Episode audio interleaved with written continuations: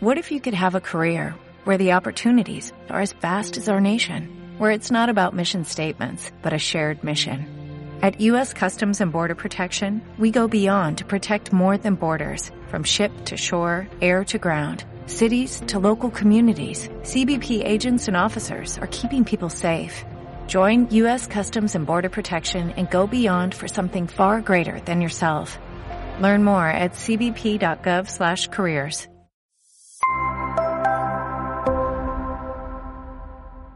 Hola amigos de Hidden Track y de Convocuates, eh, es un gusto estar de nuevo acá.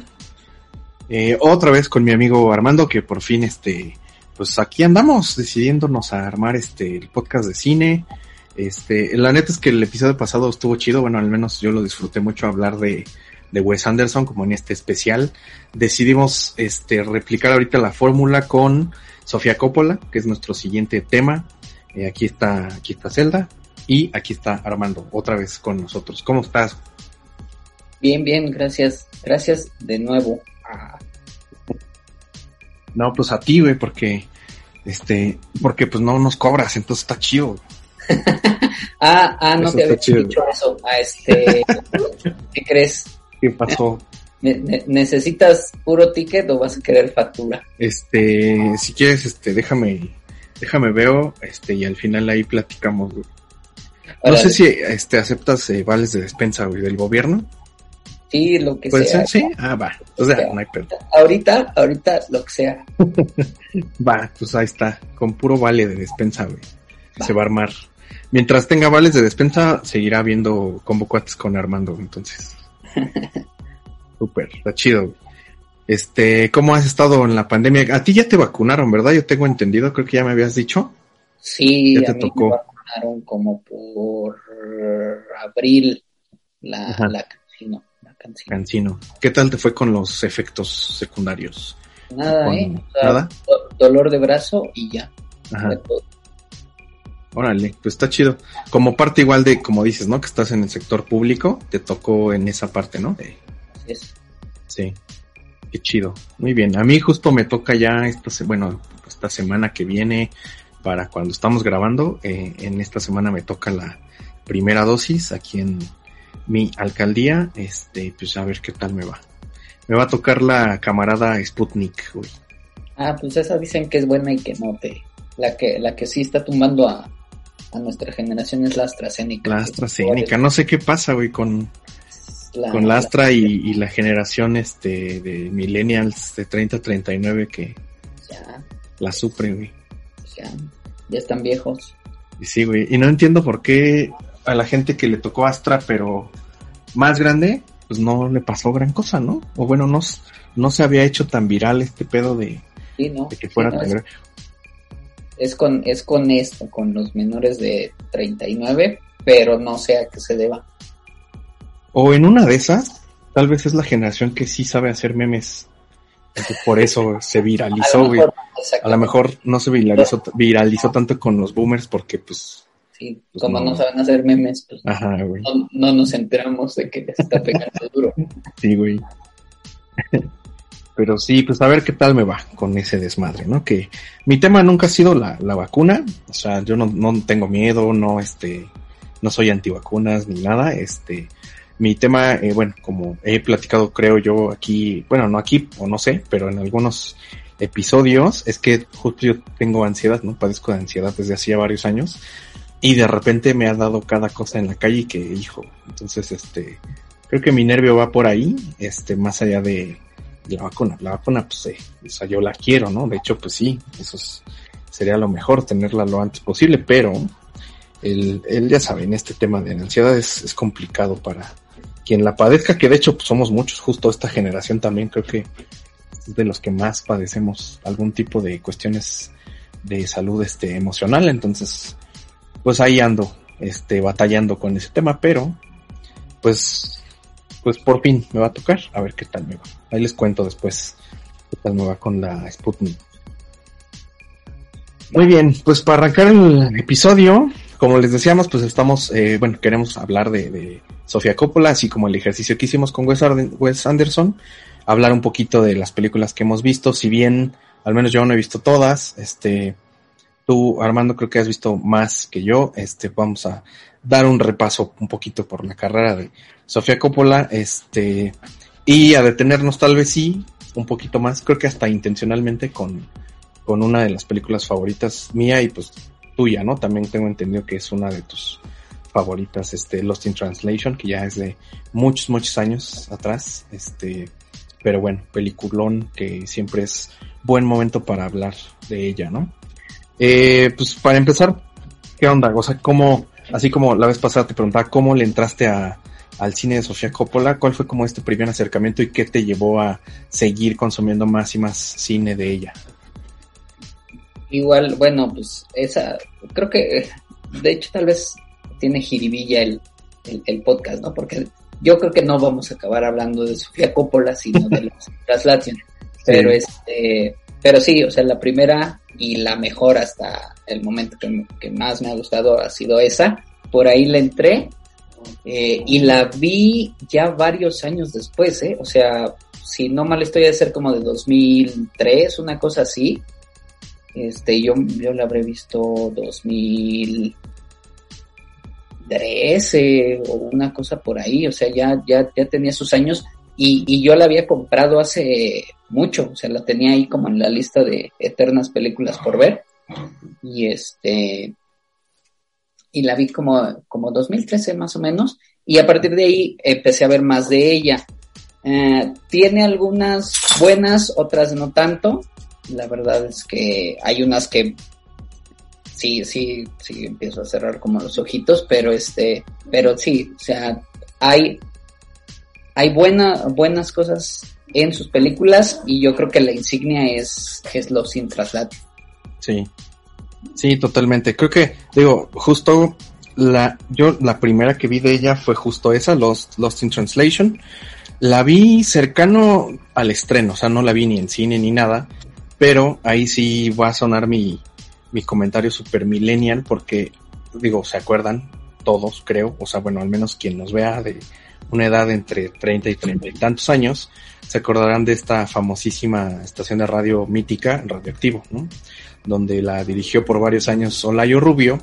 Y yo me acuerdo que justo cuando se estrena eh, Lost Translation, él la, la ve y hace comentarios que cambiaron a lo largo de, del tiempo, ¿no? O sea, primero yo me acuerdo mucho de una reseña que él dijo que pues no era como una película que le haya gustado, ¿no? Que no se le hizo muy, muy padre, toda la crítica la había hablado de ella como una, como un guion súper chingón y como una película súper chingona y no sé qué.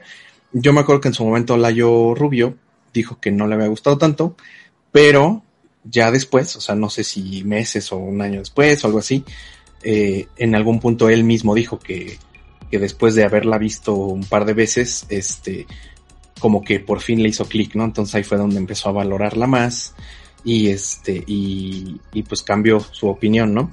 Eh, de hecho, con esa película pues gana un Oscar, ¿no? De mejor guion, según recuerdo. Guión original. Mejor guion original. Obviamente también sale ahí Bill Murray, sale Scarlett Johansson. Este, yo la vi no en 2003 que sale, sino por ahí de 2005 tal vez. Este, la primera vez que la vi, la primera vez que la vi dije, pinche peliculón. Yo me acuerdo mucho, te digo justo de esto, de, de, de Olayo Rubio hablando de ella, desde ahí me había entrado mucho la, este, pues como las ganas de verla, y este, hasta que la vi, y la verdad es que sí fue una, de momento se convirtió también en una de mis películas favoritas, ¿no? De siempre. De hecho, la he visto muchas veces. Ya tiene, curiosamente, varios años, unos cinco tal vez, que no la vuelvo a ver, pero es una película que casi, casi si no tengo nada que ver este o, no quiero ver algo nuevo, es como de esas películas que es como un disco favorito, ¿no? Que de repente lo quieres escuchar otra vez. Me pasa así con esta película, ¿no? Que de repente digo, creo que tengo ganas como de estoy en mood de ver este otra vez Lost in Translation y me la he hecho, ¿no? Y como que lo que está súper padre es que de repente veo, o bueno, creo que también es mucho la edad, o sea, yo tengo ahorita 34 años, como que hay ciertas cosas que me van pegando más, o sea, conforme voy creciendo más, de repente me empiezo a identificar con otras cuestiones, ¿no? Ya iremos hablando un poquito de, la historia, pero creo que también va mucho de la mano, creo que mientras más edad yo voy teniendo, más me encanta la película por este tipo de cosas, ¿no? ¿A ti qué fue lo que te enganchó? ¿Qué fue lo que te hizo pensar en, bueno, que, te hizo que, esta película fuera como de tus favoritas? Eh, igual, cuando, yo la vi por primera vez, como que mi expectativa era baja, ¿no? O sea, solo sabía que, había como que ganado el, el Oscar por, por este, por mejor guion. Este, y la, digamos que la vi muy, muy sin, sin, sin la vara alta y me encantó. O sea, em, creo que lo que más me gusta de esa película es algo, algo que, que, que, que yo siento que aprendimos en la escuela es necesitas una buena una buena historia bien contada puede ser buen cine. No necesitas ser un blockbuster, no necesitas tener mil efectos especiales.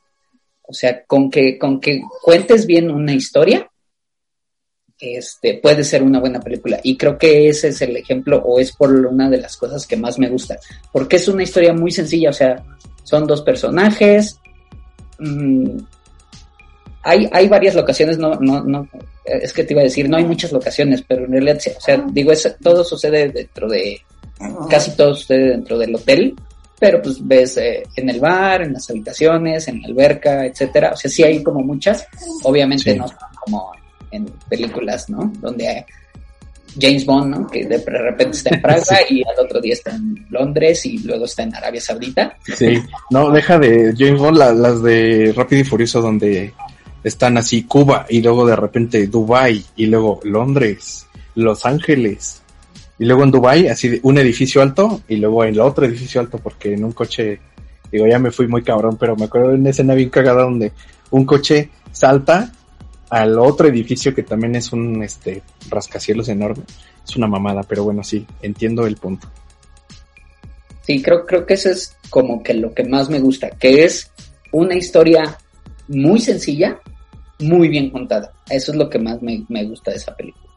Está muy cabrón. Y justo creo que ahorita que decíamos, ¿no? Si bien la historia es algo súper, súper humano, creo que yo algo de las cosas que tengo que cada vez valoro más o cada vez me encanta más de la película son varias, varios puntos. El primero yo te diría que es una de estas películas que en verdad me hacen sentir como que la historia sucede ahí y de verdad nosotros sí somos una, eh, o sea, la estamos viviendo, no sé cómo decirlo, pero digamos que las escenas, por ejemplo, las del hotel. Conectas mucho, conectas mucho con el sentimiento de la película, ¿no? Sí, y aparte como que son, digo, no sé, tal vez porque también en mi contexto me ha pasado que en algún, hace un par de años, o bueno, estuve viajando muchísimo hace unos años, por trabajo y justo parte de mi vida era estar en soledad y estar en cuartos de hotel, ¿no? Y yo identifico mucho esto,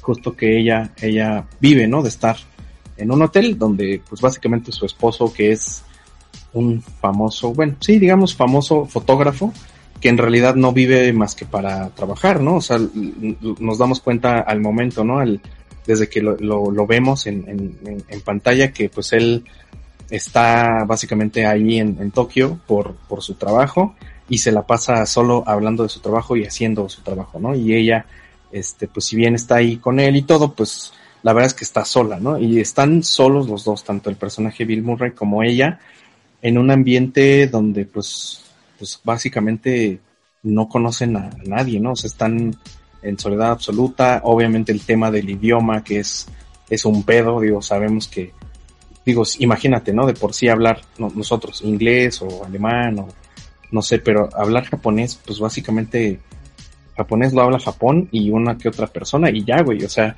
no es como que te puedas dar a entender ni siquiera en inglés o ese es un recurso que a veces se puede usar en algunos países, pero acá pues es como de plano, si no tienes un traductor, si no te entienden, pues te quedas ahí como pendejo, ¿no?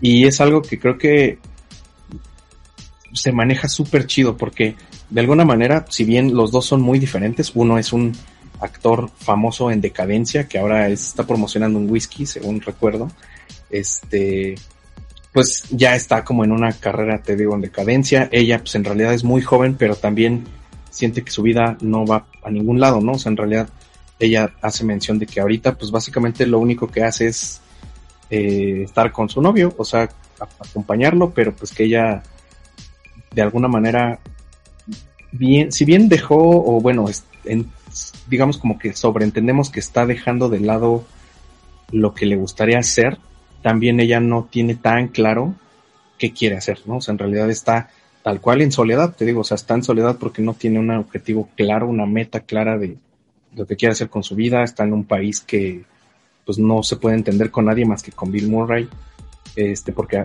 también pues ni siquiera con su novio se entiende, ¿no? O sea, los dos están en pedos totalmente distintos y opuestos y todo. Este, y pues creo que ahí es, para empezar una de las partes donde creo que todos conectamos muy bien, ¿no? Como, como con este sentimiento de soledad y que creo que se refuerza súper chido justo con esto, con, con las escenas de hoteles y de que es un lugar muy grande donde en realidad este pues de repente no ves a muchas personas, donde pues, no puedes comunicarte con nadie. Este, esa, esa parte fue la que te digo que cada vez más me hace sentido, o sea, como de es una de las pocas películas que justo me hace sentir a mí como esa sensación de que en verdad está pasando ella y, y Bill por, pues, por una soledad y por un estancamiento de, de su, en su carrera, ¿no?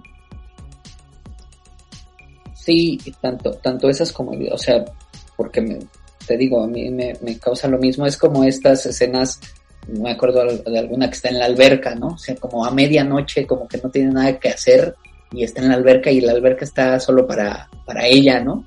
Y también e, es, es curioso, pero aparte de que logra, siento yo, o que igual que, porque te digo, yo, yo coincido en esto, en que te transmite el estoy solo en este hotel, hay, hay escenas en las que cuando se juntan como con amigos japoneses, que también se sienten solos, ¿no? O sea, por esto que dices de que hay, hay una escena donde van como a un barcito o algo así, y Bill Murray está como intentando, ¿no? En este mal inglés del japonés y, como que Bill Murray como que intenta hablar despacio para que el otro le entienda, ¿no? También ese mismo sentimiento de chale, no, no sé qué estoy haciendo aquí, ¿no? O sea, estoy solo, ¿no? O sea, aunque estoy rodeado de gente, pues me siento solo porque ni siquiera me puedo comunicar con los que están aquí, ¿no? Es, es como curioso también ese, hay otra escena donde van como a desayunar o algo así, y pues agarran el menú y el menú está en japonés, ¿no? Sí. Entonces, ya mejor voltea y le señalan, ¿no? dos de estos, ¿no? Ese, ese, ese como sentimiento también de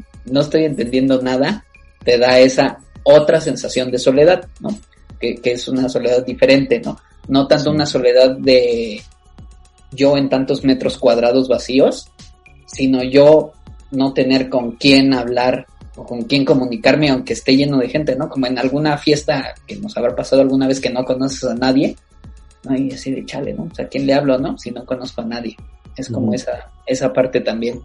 Sí, güey, tal cual como dices, es, es una soledad justo que no es solo el estar en un país que ni conoces, con un idioma que no conoces, sino estar rodeado de gente con la que no puedes conectar porque no tienes absolutamente nada en común y digo, al final pues por cosas de destino se conocen ellos dos y si bien es circunstancial que se conozcan y se entiendan, porque los dos son gringos y todo, pues también luego, luego nos damos cuenta de que la conexión es real, ¿no? Que no solo es una cuestión de, ah, pues qué chido que hablas este, inglés también y ya vámonos a empedar o vamos a, sino que en realidad era algo donde justo ambos están pasando por procesos muy cabrones, este, en sus relaciones de pareja, ¿no? O sea, este Bill Murray con, con que, pues, él manifiesta que pues, como que no es lo más feliz con la esposa, que en realidad fue algo circunstancial, ¿no? Como de los hijos y todo, pues en realidad como que él siente que no es tanto su desmadre, ¿no? Como que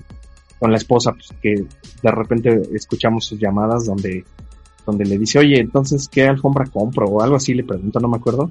Y él así de, ah, este sí, esa, esa está bien. Así como ni siquiera pone atención porque es algo que no le interesa y porque en realidad ahí nos damos cuenta pues que es una relación rota, ¿no? O sea, donde ya ni siquiera existe una un interés por, por, por brindarle un poquito de atención a, la esposa, ¿no?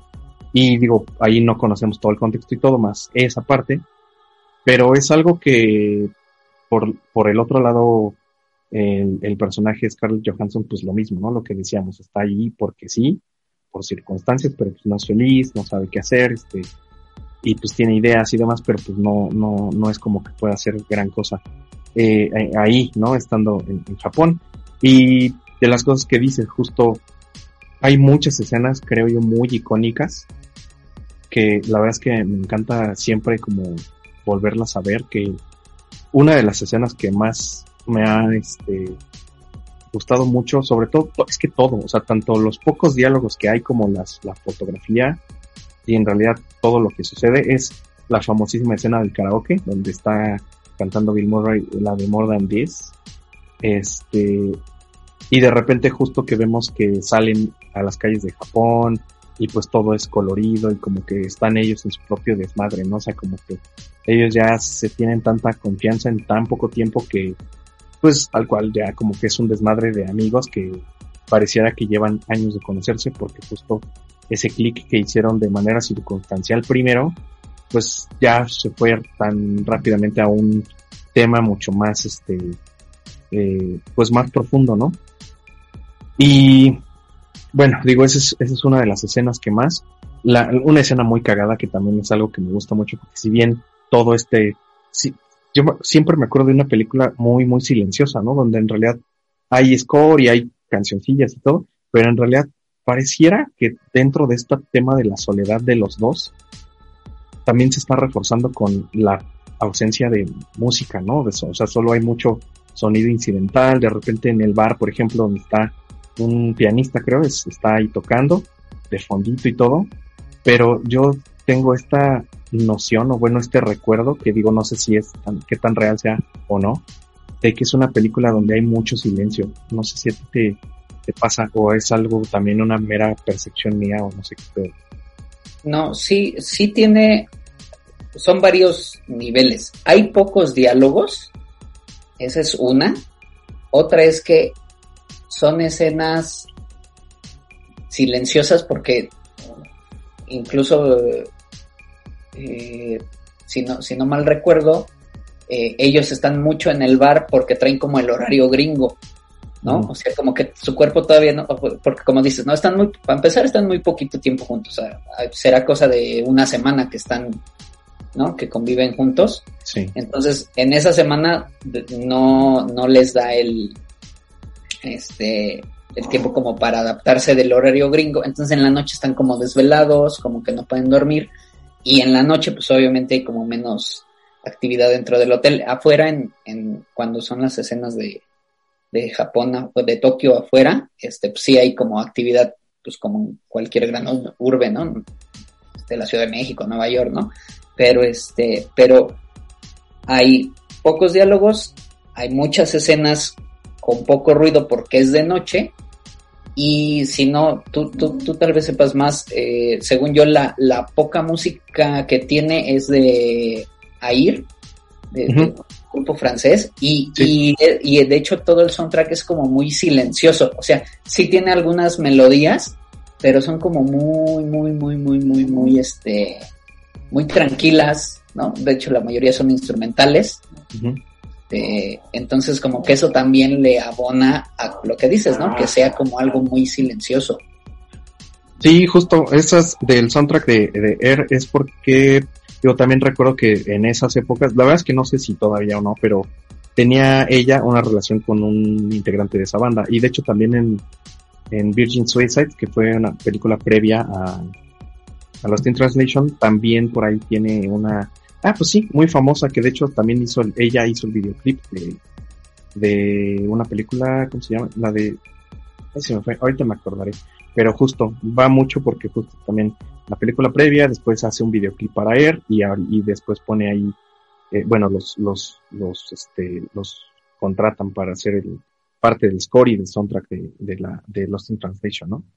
Este, y sí, Teo, yo creo que también está reforzado por, por eso. Ahí, si bien, ahorita hablando de estas dos películas que ya mencionamos, ahorita hablando de Lost in Translation y Virgin Suicide, creo que ella no, a diferencia de que platicamos la vez pasada de Wes Anderson, donde tiene cierto, ciertos matices, tiene cierto estilo.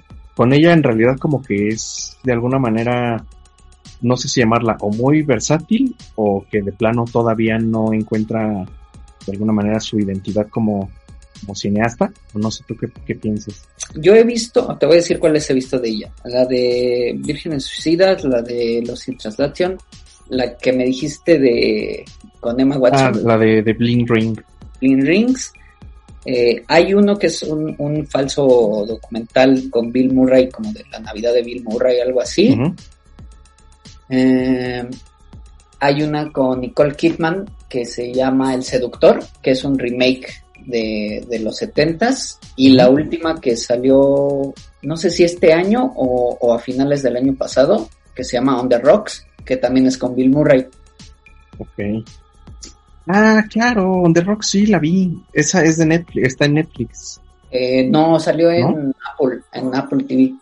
Ah, sí, sí, sí. Sale la, esta señora, digo, esta chica, uh, se me fue, ¿cómo se llama? Este. La, la, ah, uh, no me acuerdo. Que sale también en The Office en alguna temporada por ahí. Entonces, sí, sí, algo sí. Que, que, yo he leído sobre, sobre Sofía es personajes femeninos.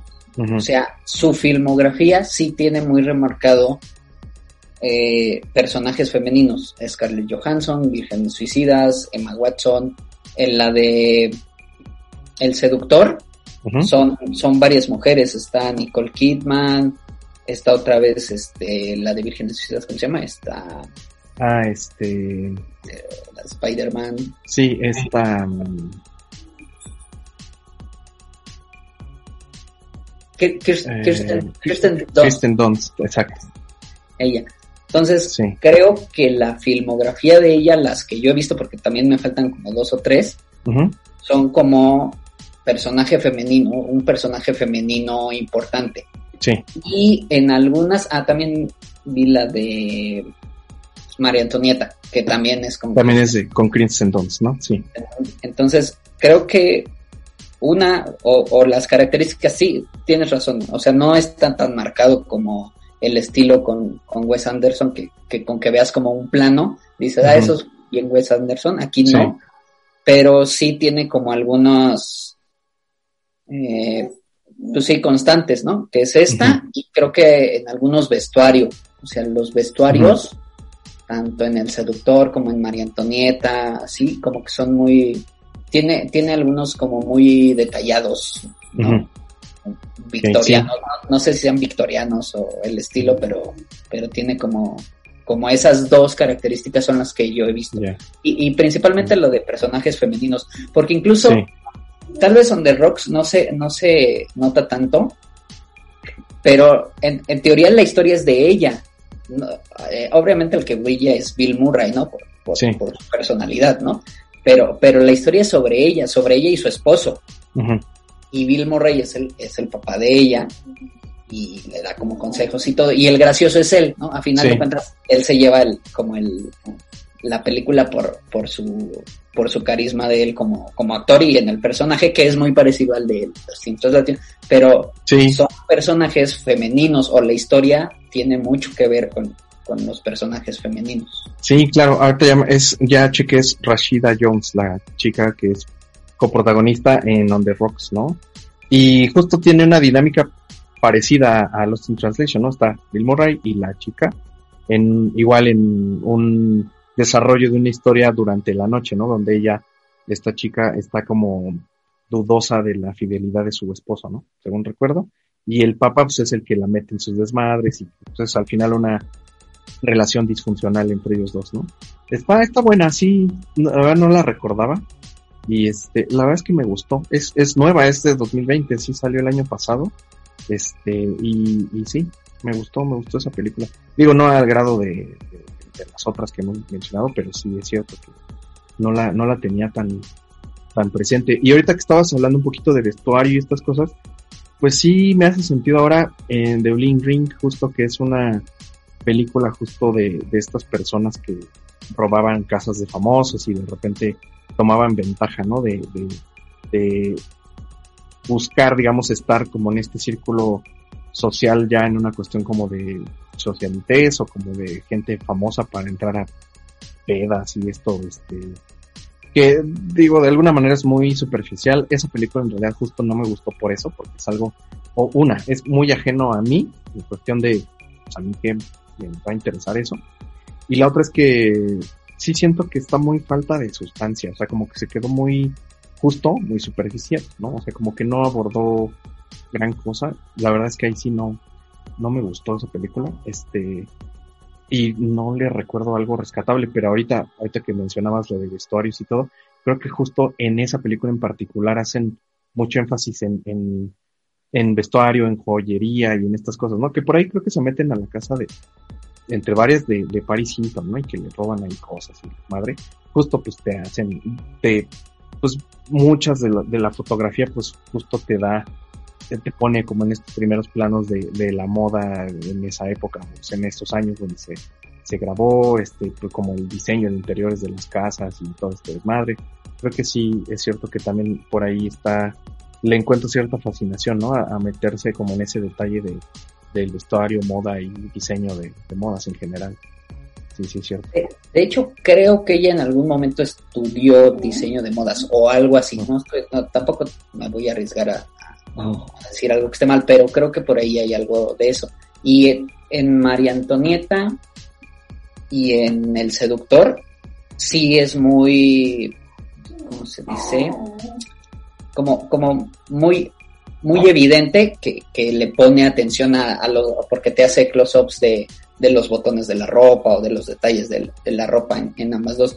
Eh, María Antonieta, pues es la historia de ella, bueno, es como ficción de ella, uh -huh. y la de El Seductor, creo que es la guerra gringa, la, la guerra de, de, secesión que le llaman. Ajá. Entonces es como el norte contra el sur, de esclavos contra no esclavos, y todas las que viven en la casa es como una casa para señoritas, pues tienen igual como toda esta ropa todavía con este crinolinas y sí. ya sabes como ese tipo de, de cosas. Entonces okay, sí, okay. creo que otra, otra de, de ella es, es precisamente el, el, vestuario. Sí, ya, ok. Este, ¿tú qué dirías como que fue de las cosas, o sea, te justo que más te han hecho hacerte fan? Específicamente, digo, ya no solo de las películas que ahorita hemos estado este, platicando un poquito, sino en Lost in Translation, ¿qué es lo que te hace amar tanto la película? Eh, bueno, la principal es esa. Y, y, y, yo la he visto, tú dijiste que las habías visto muchas veces. Yo la he visto pocas veces, que las habré visto unas cinco, seis veces por ahí. Este, pero hay, pero sí cada vez que la veo como que detecto cosas que me gustan mucho. Escenas, el de escenas icónicas sí te entiendo, pero por ejemplo es, es diferente porque no es como escenas icónicas del cine. ¿no? Uh -huh. o sea, sí, sí, sí. O sea, como que no, no se volvieron populares cultura pop, pero dentro de, de cierto, sí, como de los que nos gusta como ese estilo de películas, sí tienen muchas icónicas. La del karaoke es una, la del bar es otra, este, la del, la del, la del hospital que dijiste ahorita, y por ejemplo, también me acuerdo en una, están, están como en un, eh, corriendo entre las maquinitas. Esa Ajá. también se me como, como bien tierna, porque por, por algo lo, los empiezan a perseguir. Igual, en este no entenderse con los japoneses, como sí. que se pelean con, con, un grupito de amigos ahí, sí. y entonces como que empiezan a huir por la ciudad y se meten como por las maquinitas y se están escondiendo. Esa también se me hace como, como muy icónica. Hay una de él, de Bill Murray, que creo que es donde más sentí esta parte que dices de la soledad, que él está como en una bañera y le habla a la esposa. Y uh -huh. él empieza como a platicar lo que le está y, y ahora ella es como la de la de que no lo pela, ¿no? Así como de, sí. ah, sí, espérame, ah, qué bueno que, no sé, ¿no?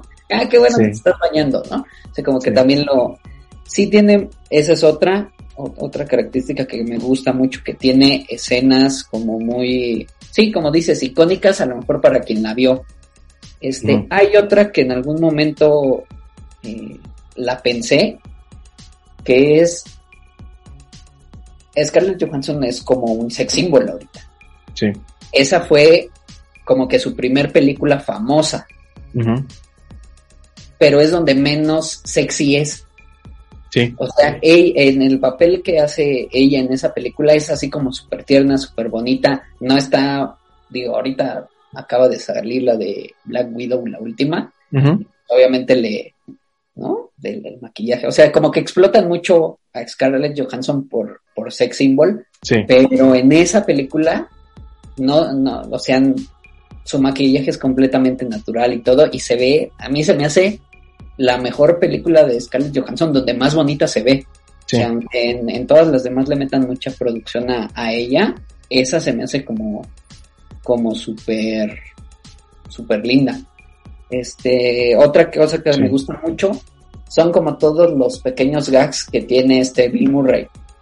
Te digo, cuando hablamos la, la vez pasada de, de Wes Anderson, te dije es que a mí me gusta Bill Murray, este, en la, en las, en las, por eso llegué yo a, a la de, a, a asociarlo con Wes Anderson, y en es, y en esta siento que tiene muchos gags chiquitos, muy Bill Murray, o sea, ¿no? Hay una donde está como en la caminadora y como está en japonés, como que Ajá. no le entiende y, y- y Sí. ya no puede detenerla. Hay una como que le mandan una, una escort y ella le está diciendo, Ah, ¿no? sí. Casi, casi, tómame aquí. Y él, ¿qué? No, te entiendo. Ajá. Y se tira y tiran las luces y cosas Sí. así. Este, eso, esa parte también me gusta mucho de, de la película, esos pequeños gags. De, hay uno, tal vez el que más me gusta es cuando está haciendo el comercial de whisky, que le están tomando fotos o algo así, y él ese le dice, este, Sean Connery, ¿no? Ah, sí. No, este, Roger Moore, ¿no? Y se empiezan a pelear por, por, por qué actitud Sí. debe de tener para las fotos, si el de Sean Connery o el de, el de Roger Moore, ¿no? sí, Esos, sí, esos pedacitos también me, me gustan mucho de la película. Sin spoiler, creo que lo que más me gusta de la película es el final. O sea, Ujú. ese final en que no vamos a. Nah, no, no. Ah, Pues bueno, mira, yo diría que poquito. Primero porque esa la película tiene que te gusta. Y si 2003, Seis, casi, casi siete. 20, casi 20 años. ve, o sea, ya, ya, si no la vieron, ya no mamen, o sea, eh, sí, 20 años. Pero sí te entiendo. Y justo ahorita que, que dices del final, hay una historia un poco, este, chistosa, porque fue un final, digamos, eh, que se hizo mucho, mucho, este, tema de conversación porque justo la escena final, digo, ahí ahorita tú la cuentas si quieres, pero específicamente el tema de que sabemos que Bill Murray le está diciendo algo al oído a Scarlett Johansson, pero nunca sabemos qué es, ¿no? Y que después ya vinieron teorías y por ahí le preguntaron a Sofía Coppola qué le dijo, o sea, como que la gente en verdad quería saber así que qué pasó, ¿no? ¿De qué le dijo? ¿Qué fue lo, lo último que le dijo antes de regresarse a, a su país, ¿no? Sí, es.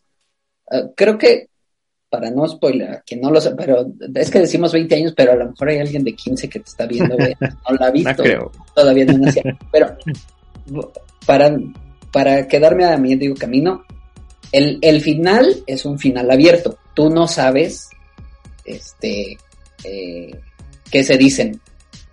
Y como dices, ¿no? Hay y, eh, después salieron, según yo, si, si hay a la versión que, que hicieron este como doblada, o sea, eh, sí, doblada, este, sí alcanzas a escuchar qué dice pero creo que no es lo mismo que Sofía Coppola dice que dicen, ¿no? O sea, siempre está, ¿no? O sea, está Sí. el, el, sí habrán dicho eso o habrán dicho otra cosa, pero creo que es una, el final abierto, que, que está en la original en el idioma inglés, es una de las mejores cosas, precisamente por eso, porque tú te imaginas un montón de cosas que se pudieron haber dicho.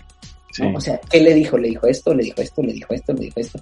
Entonces, creo que ese también es parte de la magia de ese final abierto, ¿no? Que, que, que pudieron y nunca sabes, ¿no? Como, como el nunca saber qué pasó realmente en una peda, ¿no? Ese, como- e- ese secreto que solo algunos saben y tú nada más medio deduces, creo que también es parte de, de la magia de esa película. Sí, esto me cabrón, y justo como dices, se presta a la interpretación personal y casi casi a, a lo que tú quieras de alguna manera, porque digo, no, también no, no voy a meter en detalles, pero justo pues, Bill Murray, bueno, ya decíamos, está en un viaje de trabajo. obviamente tiene que regresar a, a su vida, ¿no? O sea, está, tiene esposa, hijos y demás. Pero a la hora de que se encuentran en la calle, bueno, que él se baja de su taxi para buscarla y para decirle algo, la verdad es que sí es una escena súper chida, ¿no? Porque es, volvemos a lo mismo, están solos otra vez, ellos dos, la escena es muy íntima porque justo hay un close-up al abrazo de ellos dos donde vemos sus rostros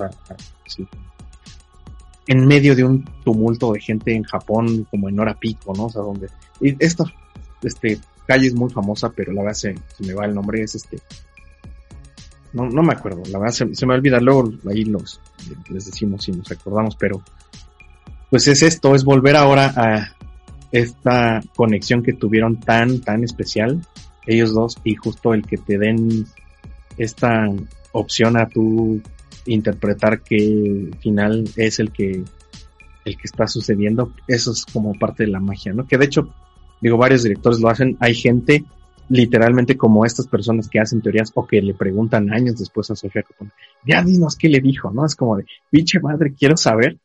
Es lo mismo que le pasó en algún momento a, cuando salió Inception, ¿no? Con, cuando le están chingui chinga a este, ay, se me fue el nombre de... Nolan. Eh, ah, sí, Chris Nolan, ¿no?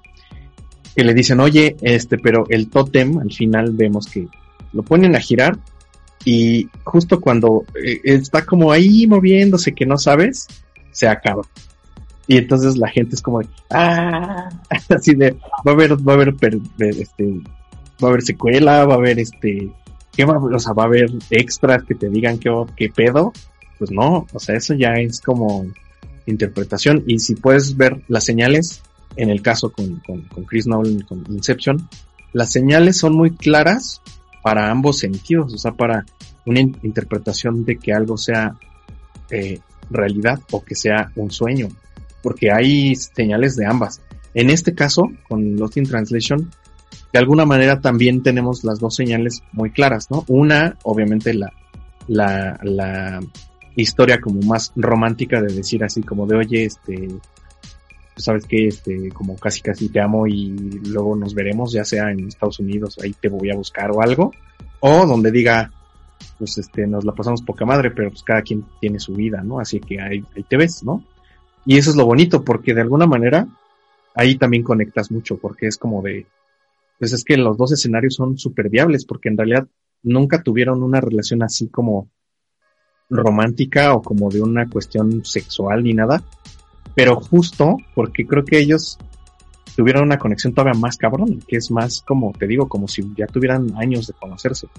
Entonces está como para los dos lados y eso creo que es parte de lo que está súper chido en la película y que mucha gente pues no le gusta este tipo de, como de que la decisión esté en ellos de pues lo que quieras creer, ¿no? qué cagado, ¿no? Y eh, hay, hay muchos, muchos, muchos, muchos, eh, de hecho, no todos, pero sí muchos amigos que tengo que, no, es que quiero saber qué, ¿no? No, o sea, también parte de, de lo chido es que tú te hagas la interpretación. Pero sí, son como de las cosas que, que más, que más me gustan. También me gustan otras como cosas menos superfluas, este, que diga, no, sí, este, eh, no dura tanto, o sea, es una película que está por la hora 30, tal vez hora 40, o sea, no son, no es película larga, este, creo que tiene bonita foto. No es una foto como muy, este, el chivo y cosas así, pero como que está muy sencillita y muy bonita porque aparte es como que todo está encerradito en, ¿no? En el, en el hotel las escenas siempre son como muy cerca de ellos, ¿no? Sí. Eh, hay unas tomas de Japón que están muy chidas, ¿no? Tanto desde el hotel que ves todo, como de cuando están abajo, ¿no? O sea, igual esta otra calle que no sé cómo se llama, donde es como el cruce de, de eje central con, con Madero, pero de allá. Sí. Este, que de hecho es una de las portadas, ¿no? Que ella está pasando y hay un dinosaurio este, proyectándose en el fondo. Este, es, esos, esos escenarios, y ella va también como a templos budistas y cosas así, e, esas, esas escenas de Japón, que en realidad eh, creo que usó como escenario bastante bien Japón, porque no te metes en, temas de dónde están ni, cosas así, pero luce, o sea, como que luce un buen escenario sin, sin tener que hablarte de Japón o sin ponerlo en como en primer plano. Sí. También, eso también está, me gusta mucho de esa película. Sí, está muy chido. Y ya, ya me acordé, digo, ya me acordé, ay sí yo, güey. Ya, ya este busqué aquí en Google rápido. Es Shibuya, ahorita que decías del cruce, porque justo es muy famoso, es Shibuya es famosísimo, pero porque justo hay una intersección así de varias calles, ¿no? Y, y es un lugar donde, pues, para la gente que es como muy geek y muy de videojuegos y de cosas de estas, de cultura japonesa, pues es, Shibuya es parada, este, sí o sí cuando te toque viajar o quieras viajar a Japón, ¿no? Porque ahí encuentras de todo, ¿no? Centros comerciales y muchas cosas especializadas y justo es, es Shibuya donde, donde se, se rodó esa... es como el Times Square de Japón, ¿no? Ajá, exactamente. Súper chido, entonces, este, ahí. Eh, y pues nada, ¿no? Creo que es una película que vale mucho la pena. Está en servicios de, streaming. Yo la vi apenas, pero en uno de estos que casi nadie contrata. Yo, la verdad, porque la contraté de estos días gratis, como de tipo Stars, no, ¿cómo se llama? Este, Star Play y esto otro de Acorn TV. Creo que está en Stars, este, en Stars Play, eh, por si la quieren ver. Este, y si no, la verdad es que es una película, pues es muy famosa, entonces tiene release en DVD y en Blu-ray y entonces es muy barata de conseguir, o sea, yo creo que con 100 pesos, 120 pesos puedes hacerte una copia y la verdad es que es una película bastante padre, ¿no? Por si le quieren entrar, este, pues ahí está la recomendación.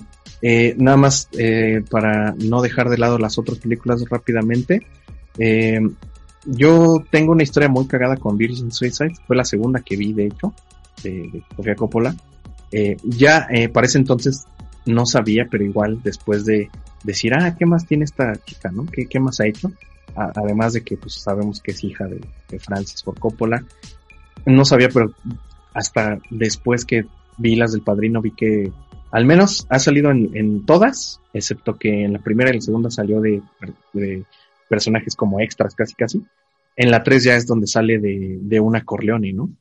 Y ahí pues como actriz. Este, lo que, lo que está súper chido de ella es que, si bien pues su apellido pesa mucho, de Popola, creo que se hizo un nombre muy rápido. O sea, el haber tenido un Oscar tan pronto en su carrera con su segunda película, este, pues creo que le hizo hacerse de un nombre ya sin, sin que la prensa o los medios especializados le dijeran, ah, es la hija de Francis Ford Coppola, Sino da, es Sofía Coppola, ¿no? Es, es guionista, directora, este, productora y todo esto, ¿no?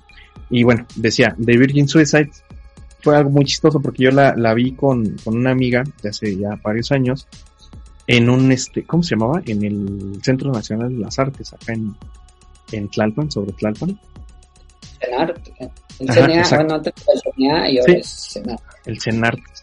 Eh, en una muestra, fue un, este, estos ciclos de cine que hacía la escuela, que eran para todo público. Muchas de las actividades que de hecho se hacen ahí eh, son para todo el público, algunos, de hecho, las salas de teatro que tienen están disponibles para que cualquier persona vaya. En este caso yo la fui a ver ahí, a un, decía que era una nuestro de cine, un ciclo de cine independiente donde estaba este Los Dogs y estaba Virgin Suicides, estaba Elephant y no sé qué otras películas. Yo fui a ver ahí este Virgin Suicides y estuvo muy cagado porque la, la, verdad es que la vi, estuvo padre y todo. O sea, me gusta la película y demás. Pero la vi en... Yo pensé que iba a ser justo pues, una sala de teatro porque así estaba marcado, ¿no? Que era en una sala. Y entonces llego y así de, ah, este, ¿dónde van a proyectar Virgin Society? Decían, ah, este es aquí en el salón no sé qué. Y yo así de, ah, ok. Y entonces ya fui como preguntando, parece que cambiaron la, la proyección para otro lado y acabó siendo pues tal cual en un salón, o sea, casi cuenta como en un salón de clases. Nada más tenían una pantalla, digo, ahí medio grande, tampoco así como una super pantalla chida. No es cierto, era un proyector, era en un proyector, entonces tal cual en una silla de, de, escuela, así de estas duras que ahora ya te está doliendo la nalga.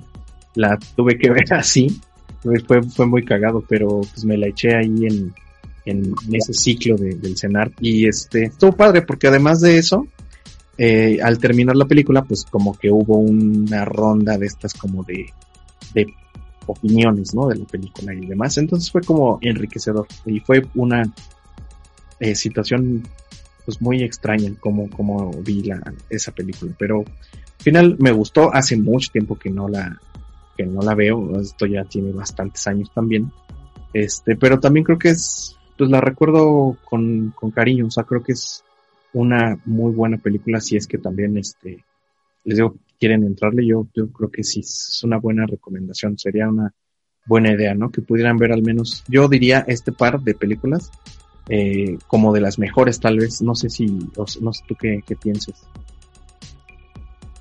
Sí, de ella yo creo que esas son las dos mejores.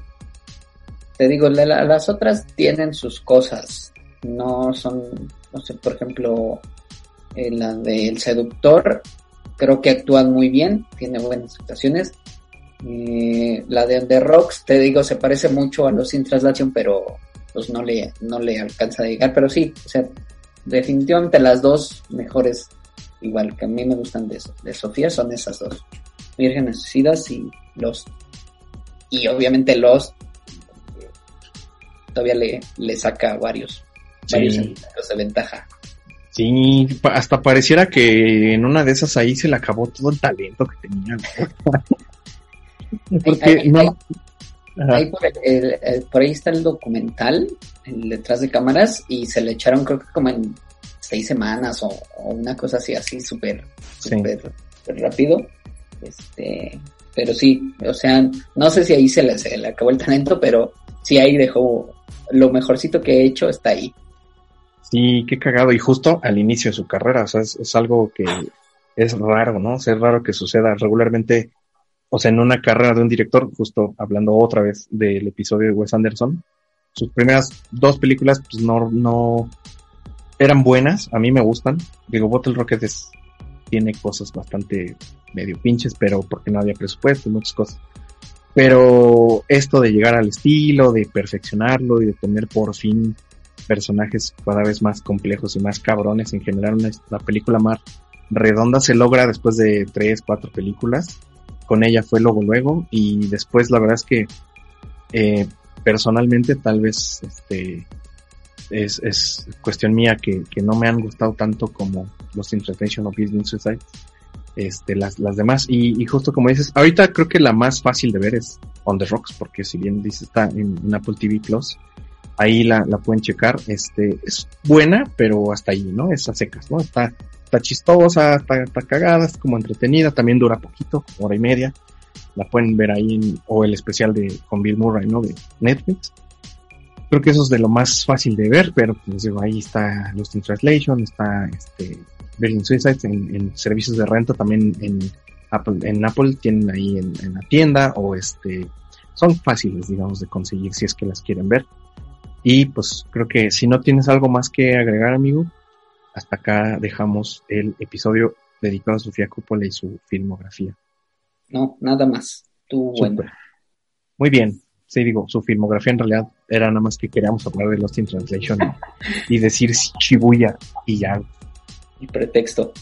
Sí, pero chido, está chida. Ya hasta me dieron ganas de verla. Yo creo que me la hecho en este día, en, estos días, porque sí, es, en verdad que sí la, la revisito muchas veces. O sea, sí la he visto varias y bueno, pues entonces, hasta acá llegamos. Armando, igual si nos quieres recordar un poquito tus redes sociales para que si alguien te quiere seguir. Halch78, este, en cualquier lugar, ahí cualquier cosa que salga en Google de Halch78 seguramente soy yo. Hay, hay una marca, hay una marca de, de guantes de box que se llaman Halch, pero no dicen 78, no ven guantes de box. Ajá. Pero, pero si le ponen el 78 ya es más Ahora voy a hacer un Photoshop de así de los guantes Halch con tu con tu cara al lado, güey, así. yo lo, yo los promociono. Bueno, pues muy bien. Y a Hidden Track, pues estamos como arroba Hidden Track en Twitter, Facebook, Instagram.